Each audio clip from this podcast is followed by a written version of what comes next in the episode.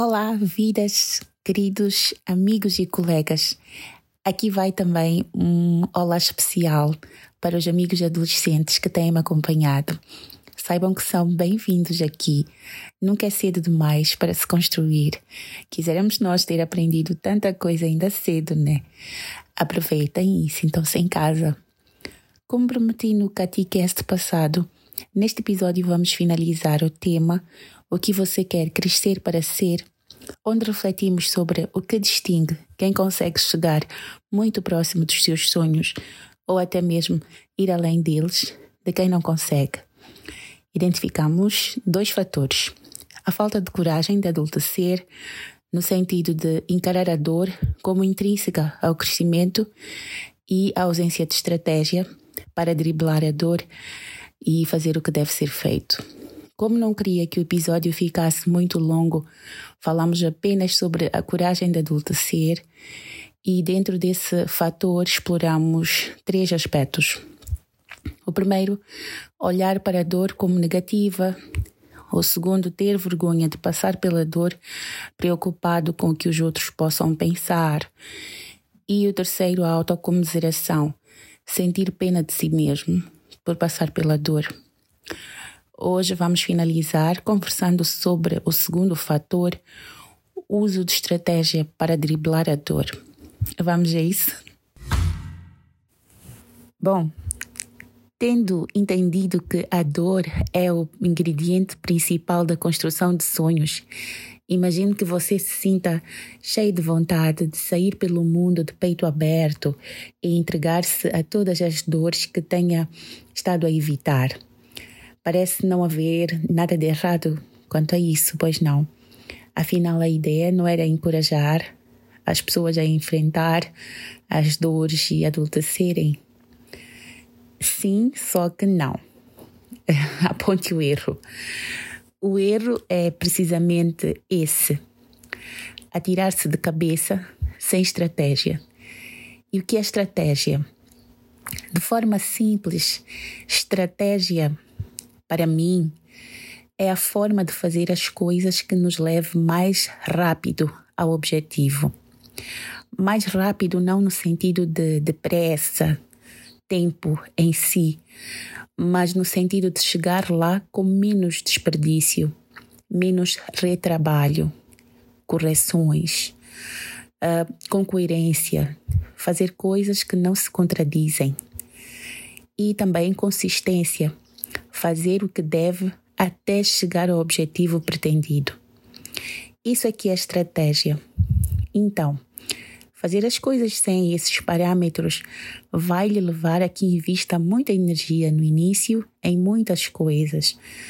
Um, aquela pessoa que quer mudar tudo de uma vez, mas assim vai parar no meio do caminho, porque vai gerar muita pressão, angústia, exaustão e ao não conseguir dar conta de tudo, vai gerar um sentimento de insuficiência, de incapacidade.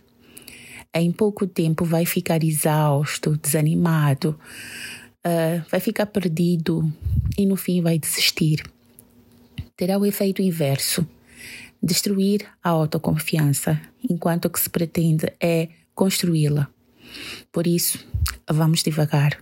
Como eu digo, ir rápido é ir certo. Então, que estratégias eu tenho para sugerir? Sugiro-lhe seis estratégias. Primeiro, mapeie as suas dores. Sabemos que para alcançar um objetivo há várias ações que devem ser levadas a cabo, mas também já aprendemos que cada ação tem a sua dor associada. Por isso, inicie mapeando uh, eu quero ser Y, para tal eu preciso fazer A, B, C, D. Para fazer A, eu tenho de passar pela dor 1, B implica a dor 2, assim sucessivamente. Depois de ter tudo isso bem alinhado no papel para tangibilizar, tornar concreto, passe para o segundo passo, que é categorizar. Portanto, o segundo passo é categorize.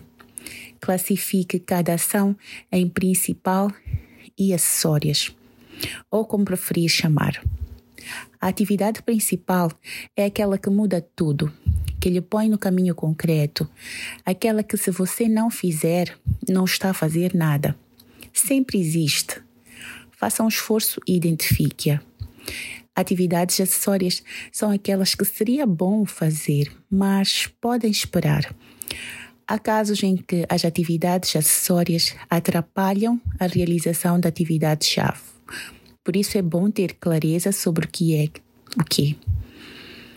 Depois, estabeleça relações de hierarquia entre as atividades, isto é, identificar qual depende de qual. A terceira estratégia, priorize. Tudo que identificou é bom e vai cooperar para a realização dos seus sonhos.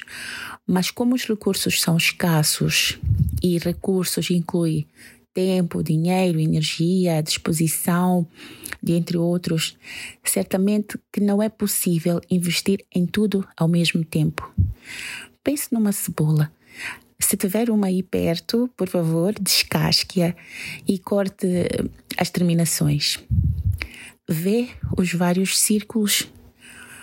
Pense no seu plano assim também, como uma cebola, em que cada ação é um círculo Considere conquistar um círculo por vez e só passar para o seguinte depois que finalizar o primeiro. E o primeiro é justamente a atividade-chave que falamos acima. Já dissemos que ela é que determina o caminho. Só que essa atividade tem uma particularidade. Geralmente é a que mais desagrada, assusta, é mais difícil a que tem dores mais fortes, só que simultaneamente é que se você conseguir superar, vai tornar tudo o resto mais simples. Você pode perguntar: por que não começar pelas acessórias mais simples para me motivar? Não aconselho isso porque, se você começar pelas acessórias, como elas também têm dores associadas, quando começarem a apertar, você vai se desmotivar e desistir será uma opção. Pensando, se isto que não é nada custa, que dirá aquilo que é mais importante? Não vou conseguir nunca. Isto não é para mim. Melhor parar por aqui, até porque ainda não é nada mesmo. Entende? Enquanto que se começar pela crucial, você vai pensar: basta conseguir isto, bati. O resto é canja. Também existe a questão da chama inicial, a paixão pelo objetivo, o feeling. Por que desperdiçá-lo com acessório?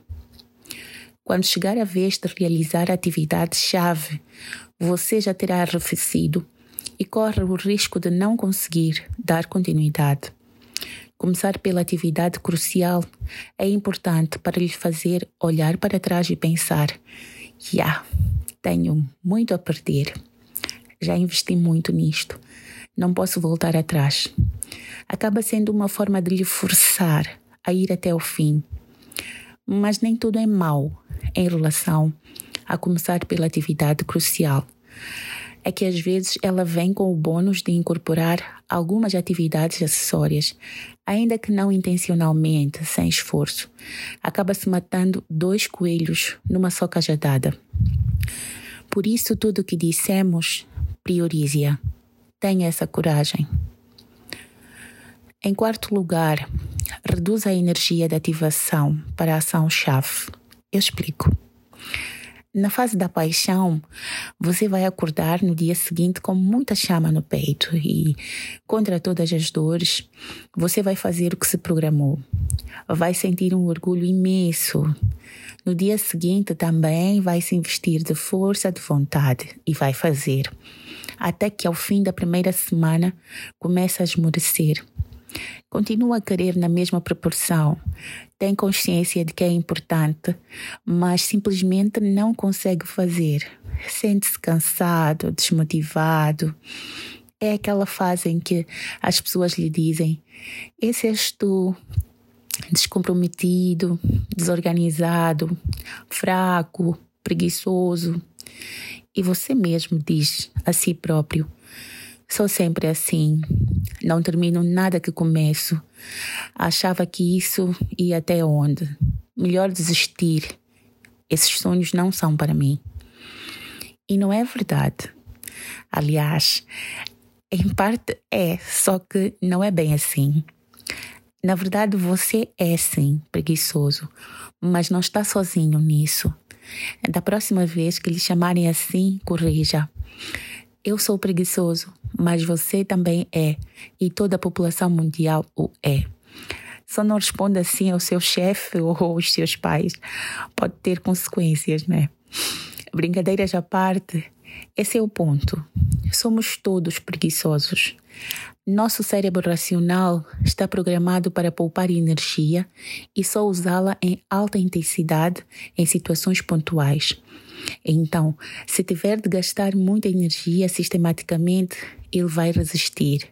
Isto é, Sempre que você quiser introduzir uma nova rotina, no início ele vai lhe acompanhar, mas depois vai lhe dar mil e um motivos para que não faça vai lhe dizer que está frio, que está calor, que você está com fome, que você não tem com quem deixar as crianças, que a escola é longe do trabalho, que todos os seus amigos estão a sair para passear, que você vai ficar em casa sozinho, que você vai perder, que vai ficar sem dinheiro e ficar sem dinheiro é chato, que pode existir alguma urgência vai lhe lembrar que é tempo de festas, que saiu um novo telefone, um novo iPhone e você merece ter, que todo mundo tem, uma infinidade de motivos para você não fazer o que deve.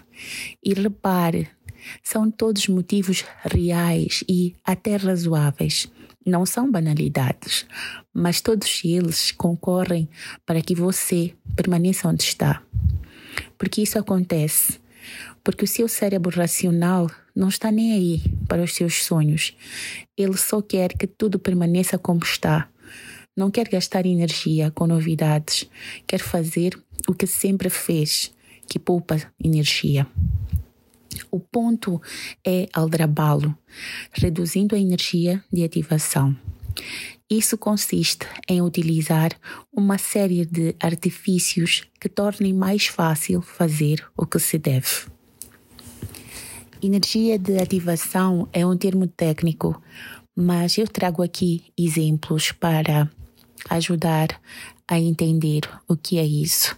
Na verdade, você sabe o que é e tem aplicado no seu dia a dia. Talvez não com a consciência de que assim se chama. Acompanhe-me neste exemplo.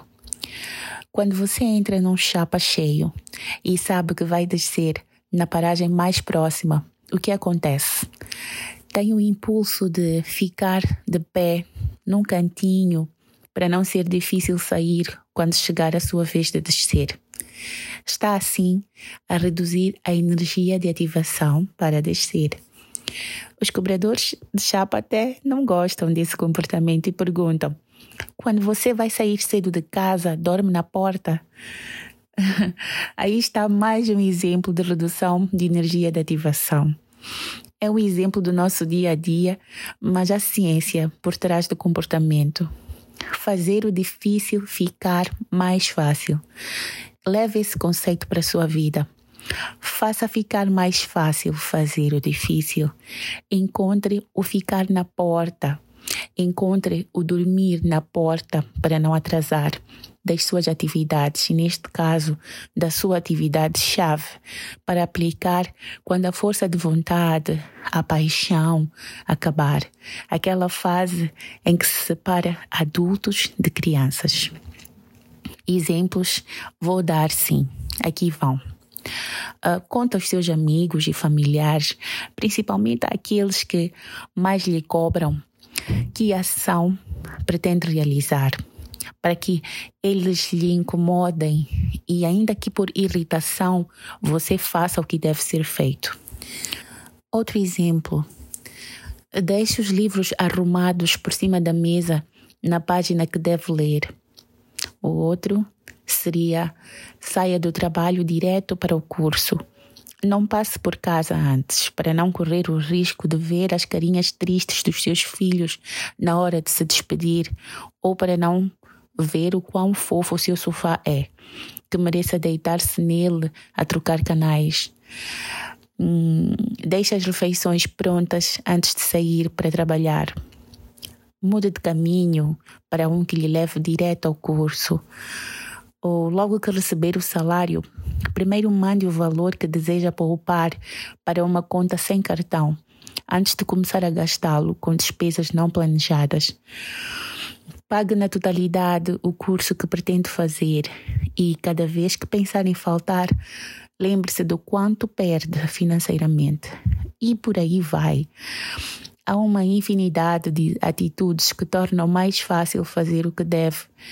Aqui fica difícil sugerir, pois não sei qual é a sua situação específica, mas você sabe que razões razoáveis o seu cérebro lhe dá para lhe dissuadir de fazer o que se propõe.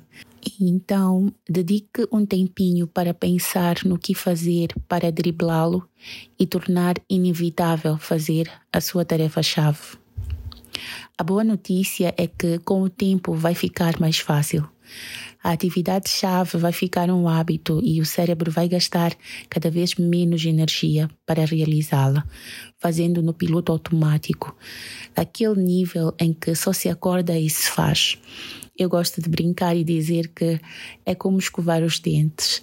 A gente não pensa se hoje apetece ou não, só levanta e faz. Aí vai ficar difícil desistir. Ah, vocês podem perguntar à ah, quanto tempo leva para chegar a esse nível. Sinto informar que ainda não sei ao certo. Há quem diga 21 dias, há quem diga 30, há quem diga 3 meses. Eu ainda estou a estudar. Quando tiver certeza, venho aqui e partilho. Contudo, para já, o que importa não são os dias que isso leva, pois quando o hábito se instalar, você vai sentir que já não há resistência para realizar as tarefas. Enquanto isso não acontece, reduza a energia de ativação e engane o seu cérebro. A quinta estratégia seria busque prazer na dor. Parece esquisito, não é? Mas é possível sim. Não é masoquismo gostar de sofrer. Sabe aquele cortezinho no dedo que dói, mas ao mesmo tempo anima, eh, dá vontade de ficar a mexer na ferida e quando Sara parece que perdemos uma brincadeira. Minha filha adolescente diz sempre isso. Pois busque esse prazer nas dores da sua tarefa-chave. Existe e um deles é o aprendizado. Comemore cada dia em que conseguir fazer o que se propõe. Não pense, ah, e se eu não conseguir amanhã? A Bíblia, para quem leu ou já leu, diz: basta cada dia o seu mal. Então não se preocupe em quanto tempo vai durar. Relaxe. Pense no hoje apenas. Enjoy the way. Cada dia você vai ficando mais maduro, vai se conhecendo mais, vai se descobrindo, vem os ah, afinal eu funciono assim, afinal eu consigo. O futuro resulta de vários hoje. Desfruta disso. A sexta estratégia é a seguinte: quando tiver se habituado a realizar a ação-chave, passe para o círculo seguinte, para a ação seguinte, e repita tudo o que fez no primeiro. Aí estão as dicas para se colocar estrategicamente na rota da dor do crescimento e realizar o que se propôs. Resumindo, não basta ter a consciência e a força de vontade para fazer o que deve ser feito, ou disposição e coragem para encarar a dor de adultecer, para concretizar os seus sonhos. Não basta. É tão importante quanto isso não se atirar de cabeça e agir estrategicamente.